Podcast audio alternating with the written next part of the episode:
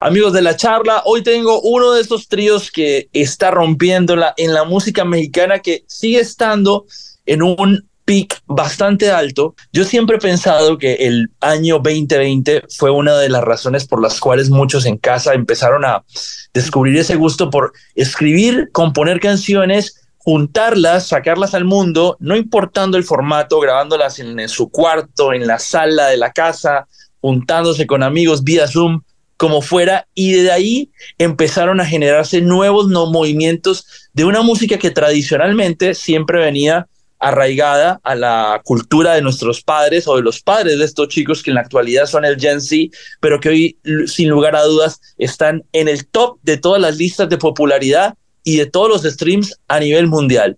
Hoy tengo a los chicos de Los Aptos que están conmigo desde Fort Wayne, Indiana, este trío talentosos, pues eh, de una u otra manera hoy vienen a contarnos su historia. Son amigos, Juan Ortega, Jonathan. Bueno, todos los tres chicos son tan talentosos que sin lugar a dudas tienen una historia para contar maravillosa para motivar a todos los nuevos chicos que como ellos algún día tocando sus instrumentos empezaron a hacer covers y viralizarse y hacer un sueño una realidad. ¿Cómo están chicos? Bienvenidos a la charla. Bien, bien, bien. ¿Y usted cómo está? Bien, aquí tratando no solamente de introducir el proyecto a las audiencias, sino también de, de que la gente sepa de que los aptos son uno de esos grupos que desde 2020 llegaban haciendo cosas, pero todo ha pasado paso a pasito, ¿no? Sí, claro que sí, sí nos tomó un poquito de tiempo, pero uh, sí nos tomó un poquito de tiempo, pero también ha sido un poquito rápido, o sea, se siente el tiempo rápido porque pasa demasiado rápido el tiempo, pero sí, ya andamos aquí, este, pues trabajando más. Es curioso porque ahorita hablamos de tiempo y hace mucho tiempo es uno de sus más recientes videoclips. Sí, sí, sí, sí. Pero, pero, cuando uno habla del tiempo también habla de la construcción de este proyecto, ¿no? Y, ustedes se conocieron de una forma bastante particular, ¿no? En un lugar donde pues seguramente eh, me encantaría entender cómo empezaron a hacer música mexicana y qué fue lo que los inició en este mundo, porque la fusión de ustedes es como si yo escuchara a Kurt Cobain fusionado con guitarras en estos tiempos, pero con su influencia muy mexicana, ¿no? Sí, sí, sí, claro que sí. Este, pues yo creo empezamos ya, bueno, el grupo empezó yo creo que a lo mejor por 2020, sí, como, como habla de la pandemia y todo eso, pero empecé con la guitarra yo en, en 2019 y luego empecé a subir covers y luego Johnny se unió conmigo con el bajo y lo de ahí fuimos creciendo más y más y pues hasta que tú, teníamos una plataforma, ¿verdad? O sea, algo en donde podíamos share cosas con la audiencia. Entonces es cuando empezamos a hacer pues el proyecto, empecé a escribir música y sacamos algo y pues ahí fue creciendo y creciendo. Ya de rato, este, con, este, pues ya conocíamos a Dani, pero ya de rato nos dimos cuenta que él andaba en una onda también de la música. Él era, él, era ingeniero y, producía también música, entonces, este, Um, empezó a ayudar, nos empezó a ayudar mucho él, este, con el tema de grabar la música y ponerle diferentes cosas y así. Entonces, este, ya nos unimos todos juntos, ya yo creo como el 2021 empezamos a hacer cosas fuera, que íbamos a shows o lo que sea, y empezamos a hacer más y más música. Pues aquí andamos y sí, la música ya se ha convertido en una fusión bien grande, una fusión chida no sé, porque somos muchachos que crecimos aquí en Estados Unidos, pero tenemos las raíces, pues, este, hispanas, ¿verdad? Latinas. Entonces, um, yo creo que se hace algo muy chido y por eso le gusta a, a, la juventud de hoy en día, porque son nosotros, ¿verdad? Nosotros somos ellos y ellos son, son nosotros, porque venimos de las mismas partes y uh, nos da, o sea, we experience like las mismas cosas, ¿verdad? Entonces hay esa conexión y la música este, se conecta con ellos así. Y sí, tiene muchas diferentes cosas, puede tener rock, alternative también y uh, ¿qué más? Pop, right? O sea, muchas influencias, jazz y, y de todo eso. Me encanta. Bueno, hay una canción que es como es un disruptor, ¿no? De la historia en un álbum llamado Del Corazón y se llama Enamorado, ¿no? Esta canción es como un parteaguas de, de también cómo la gente conectó con esa nostalgia que quería traducir el grupo eh, en letras un poco, poco personales, que me encanta un poco quién es el que está detrás de las composiciones, pero a la vez también un poco honestas, ¿no? En la, en la cual siempre se habla de superficialidades, pero desde lo honesto, creo que eso fue lo que hizo popular la balada en los 70s y en los 80s. Y ustedes retoman como esa nostalgia. Cuéntame un poco de ese track. No, sí, yo me acuerdo cuando hice esa canción, este, y sabía que iba a ser algo chido porque la empecé a escribir y pues este, o sea, tenía versos chidos y, y sí me soltaba un poquito más, o sea, me abría un poquito más, este, hablando de cosas que a lo mejor, este, pues no hablaba al aire, ¿verdad? Con, con mis amigos o con mis papás.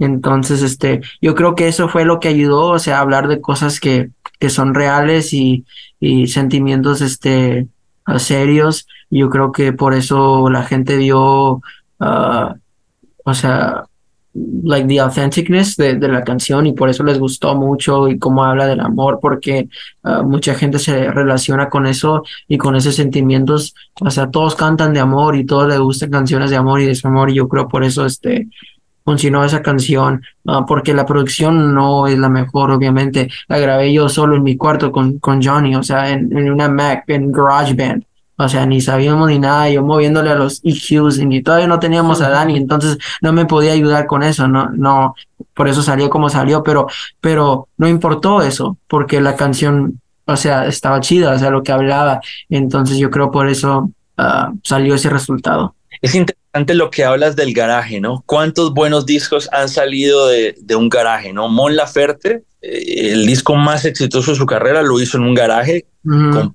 a veces se le iba la electricidad en su casa en Ciudad de México y le tocaba cable de energía de la consola a no para poder que pudiera funcionar y terminar de grabar las voces de ese disco con tanto esfuerzo y fue el disco más exitoso de su carrera, ¿no? Es increíble todo lo que pasa y creo que tipos como Junior H, que también se grababan en su habitación, tipos como Ed Maverick, que mm. también me imagino parte como de las influencias de, de ustedes como, como artistas y como, como proyecto, ¿no? Que evoca esta clase de nostalgia dentro de la música, pues forman parte de ese nuevo sentimiento, ¿no? Como el, como el sat cierreño, como todas estas músicas que han venido, pero ustedes vienen desde lo alternativo, ¿no? Mm. Desde lo alternativo a proponer. Van a estar en Loda Palusa, eh, presentándose, por ahí los vi en Coachella, tocando una canción con Conexión Divina, Si Te Vas. Sí, sí, sí. Eh, también los vi en la campaña de Navidad haciendo un Spotify single en la pasada Navidad y uh -huh. han seguido pasando cosas muy interesantes con la agrupación. Pero hay una historia con el tema de una gira de Ramón Ayala. ¿Quién me cuenta esa historia? Mm, oh, we opened up Este, oh. cuando íbamos empezando, uh, que, o sea, todavía no teníamos este nuestro sonido, o sea, como cómo queríamos sonar nosotros, ¿verdad? Como artistas. Y ese tiempo andábamos tratando de imitar más los corridos y canciones así. Y en ese tiempo más éramos yo y Johnny y su hermano que nos ayudaba con la guitarra también. Y este, pues allá donde donde vivimos nosotros en Indiana, este, pues no, no es tan grande la, la escena de música, pero sí hay como eventos de baile que sí traen a Ramón Ayala o que, no sé, o sea, artistas de, del regional. Um, entonces una vez este iba a cantar Ramón Ayala y nosotros nos pudimos meter a, a ese lineup y este le abrimos el show y, y estuvo muy chido esa vez, to tocamos entre, o sea, había much muchísima gente, yo creo que fue la primera vez que tocamos con, con tanta gente, entonces it was crazy um, y hasta el último, este... Tuvieron que usar mi, mi bajo porque se les olvidó, no sé, se les perdió en el aeropuerto, no sé uh -huh. qué, no sé qué pasó, pero ya tuvieron que usar mi, mi bajo. El bajo, sí, Ramón Ayala, el bajista.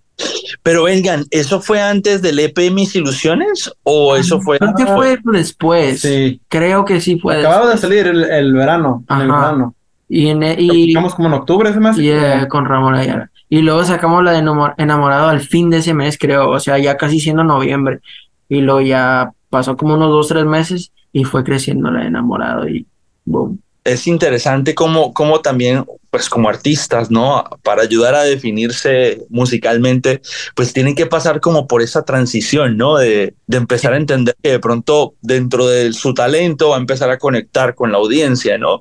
¿Les costó mucho definir ese sonido o todavía siguen explorando muchas cosas para seguir encontrando esa dirección a, al mensaje como lo quieren proyectar a sus fans? Yeah, yo creo que sí tomó un poquito de sí. tiempo, porque muchas de las veces y unos, muchos de los últimos proyectos pues yo ya lo digo y pues les, hablo a los muchachos y, o sea, yo pienso que, o sea, no, ya ni nos gustan, o sea, son temas que ni nos gustan, quisiéramos quitarlos de las plataformas, o sea, es basura para nosotros, ¿verdad? Y yo creo que pues todos los artistas a lo mejor pasan por eso, ¿verdad? Que no crecen y no les gusta esa música, pero yo creo que tomó todo eso, todo ese tiempo de hacer música que a lo mejor no estuvo tan buena para llegar a esto, ¿verdad? Y últimamente que hemos estado haciendo la prensa y que hacemos entrevistas y nos preguntan esa pregunta de que, oh, acaba de salir el disco, es tu cuarto disco, pero les digo que sentimos nosotros que es como nuestro primer disco, porque también es nuestro primer disco, o sea, nosotros como una banda y también creo que ya encontramos el sonido que los aptos siempre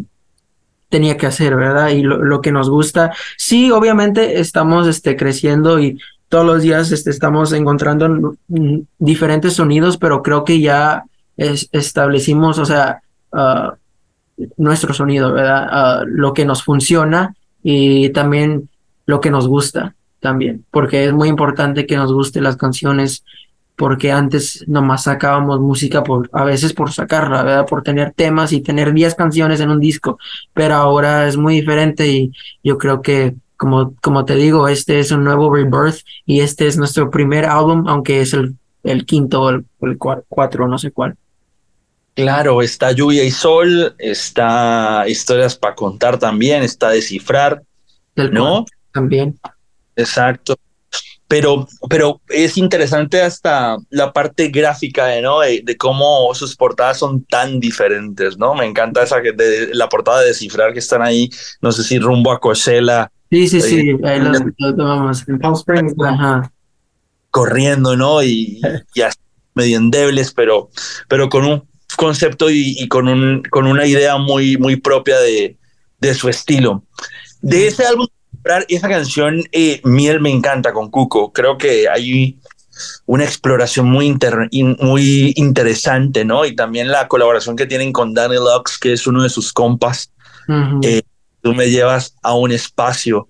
Siento que ustedes siempre que colaboran, no dejan de ser ustedes, pero como que hay una sinergia interesante. ¿Cómo, cómo les va a ustedes cuando colaboren? ¿Y cómo, cómo nació esa canción de Cuco que creo que tiene una tiene una, una letra bastante poderosa esa canción, Miel. No, bueno, pues sí, lo conocimos a Cuco el año pasado, lo conocimos en, en Ruido Fest, En, Chicago. Lo conocimos ahí y este, pues sí, we chopped it up, hablamos poquito y dijo que, oh, deberíamos hacer algo, pero nunca le, le pensamos mucho. Pensaba que nomás estaba diciendo eso para ser nice, ¿verdad? Nomás para quedar bien. Pero pasó el tiempo y eso fue en agosto y en enero subió algo su historia él, no sé qué, y I swiped up on his story, pero nomás, o sea, nada tener que ver, nada de ver uh, con, con música, o sea, nada de una sesión ni nada, o sea, nomás le hablé y estamos hablando de algo y, y salió de él que, oh, deberíamos hacer una sesión y pues nosotros, o sea, en shock, ¿verdad? que what the heck, quiere hacer una canción con nosotros, o oh, ni canción, quiere hacer una sesión con nosotros. Entonces sí, nos jalamos el febrero y fuimos y grabamos con él y estuvo muy chido. Este, esa canción era demo que yo hice antes de esa sesión porque me dijo uh, nuestro manager José, dijo, o sea, porque nunca nosotros habíamos estado en una sesión con un artista de su nivel, o sea, tan, tan grande, ¿verdad? El Cuco es más establecido, lleva años en la industria y entonces no sabíamos what to expect. Entonces le pregunté a José y nomás me dijo, oh, oye, este, pues prepara unos temas, o sea, unos demos, así algo, los preparé, me senté con Dani, este, se los enseñamos a, a Johnny y escribí como unas tres canciones y le enseñamos todas las tres y le encantó todas las tres, pero este, escogimos esa, ah, no sabíamos cuál escoger, pero ahí la hicimos esa y, y ahí fuimos, este, Uh, poniéndole todos los verses. Este, yo ya, yo ya casi tenía mi parte acabada, este, y Cucu metió su, sus verses y fue tan amable de hacer eso y, y también tan amable de poner este, batería, él no toca la batería para su grupo, o sea, él tiene un baterista, pero él puso la batería, puso guitarra también, yo también puse guitarra, pero él puso guitarra y también puso este piano, Danny puso piano, trabajó en los sonidos de la mezcla, Johnny puso el bajo, entonces salió lo mejor que pudiera haber salido y yo creo que nos encantó a, todos. What, do you think about the experience? Oh yeah, todos nosotros pusimos las partes todas juntas y esta parte sí funciona aquí, esa parte no y después con Cuco especialmente él estuvo tan amable y tan ah, disponible para ayudar en, el track, que hasta se metió al cuarto para ponerle la batería y ahí después salió y dijo, aquí se oiría bien bonito la guitarra y después uh, puso eso y, y así pues empezó la canción y así la terminamos ahora que es mía. También sabía que iba a salir bien la canción, pero salió mejor de lo que pensé. No tan chido como Fire. es interesante porque, como les decía, la de Danny Lux, la de Conexión Divina también que tienen por ahí. Eh, hay muchas canciones que cuando ustedes colaboran, el, ustedes le ponen su sello, que en algunos casos, no les voy a negar, ese sello alternativo rockero me gusta. Como que le vibe muy auténtico que ustedes están como defendiendo dentro de su arte y su propuesta, ¿no? Sí, claro que sí. Y pienso que es muy chido porque estamos, este, pues, fusionando diferentes géneros, ¿verdad? ¿verdad? Este, tomando un poquito de todo, agarrando un poquito de acá, un poquito de aquí, un poquito de allá, y se hace algo muy chido. Y es muy chido trabajar así con diferentes artistas como Conexión Divina y como con Dani.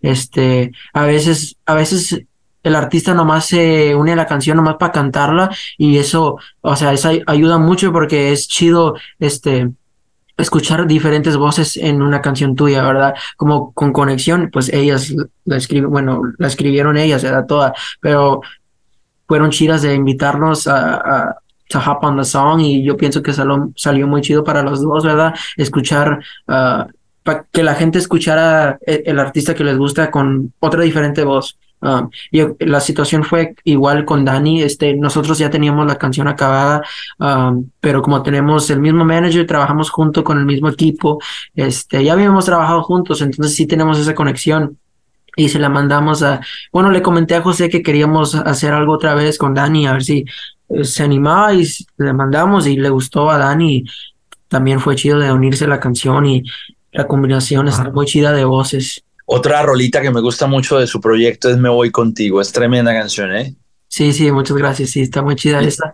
Y yo creo que ustedes ya se arman un show con un setlist bastante interesante. ¿Cómo les va tocando en vivo? Sé que se han puesto nerviosos muchas veces cuando van a lugares que nunca pensaron que iban a estar. En el show de Los Ángeles, por ejemplo. Sí, sí, este, estos últimos dos shows creo que fueron los primeros que hicimos como banda, ¿no? O a lo mejor tenemos como unos Sí, no, no, no, ya tenemos unos varios. Tenemos como unos cinco o seis shows juntos con la nueva, The New Band, ¿verdad? Que Dani es nuevo integrante, pero sí, como dice que tenemos varias canciones nuevas, este, sí se ha armado la, el setlist más grande, sí, se ha sido, se ha, se ha hecho más grande y también, este, lo disfrutamos más porque como te digo, que las canciones nuevas nos gustan mucho y no son como las de antes, o sea, sentimos que, o sea, mejoramos mucho, entonces las canciones nos encantan, nos encanta tocarnos y también este añadimos un baterista para hacer este el set, o sea, más grande, que se oiga más grande, especialmente cuando andamos tocando en, en partes como Lollapalooza, ¿verdad? Quieres que, yeah, quieres que se vas y escuchas a otra gente y tienen bateristas y y a lo mejor no, las canciones no tienen bateristas, pero en esos eventos se oye pues bien chido. Entonces, en muchas de las canciones las probamos y caben las canciones, no es, no se escucha forzado, o sea, es natural y se escucha muy chido. Y últimamente esos, estos últimos shows han sido crazy, tocamos en Pomona y para mí fue una locura, fue muy fun. No sé cómo se sienten los muchachos. Pues sí, muy bien.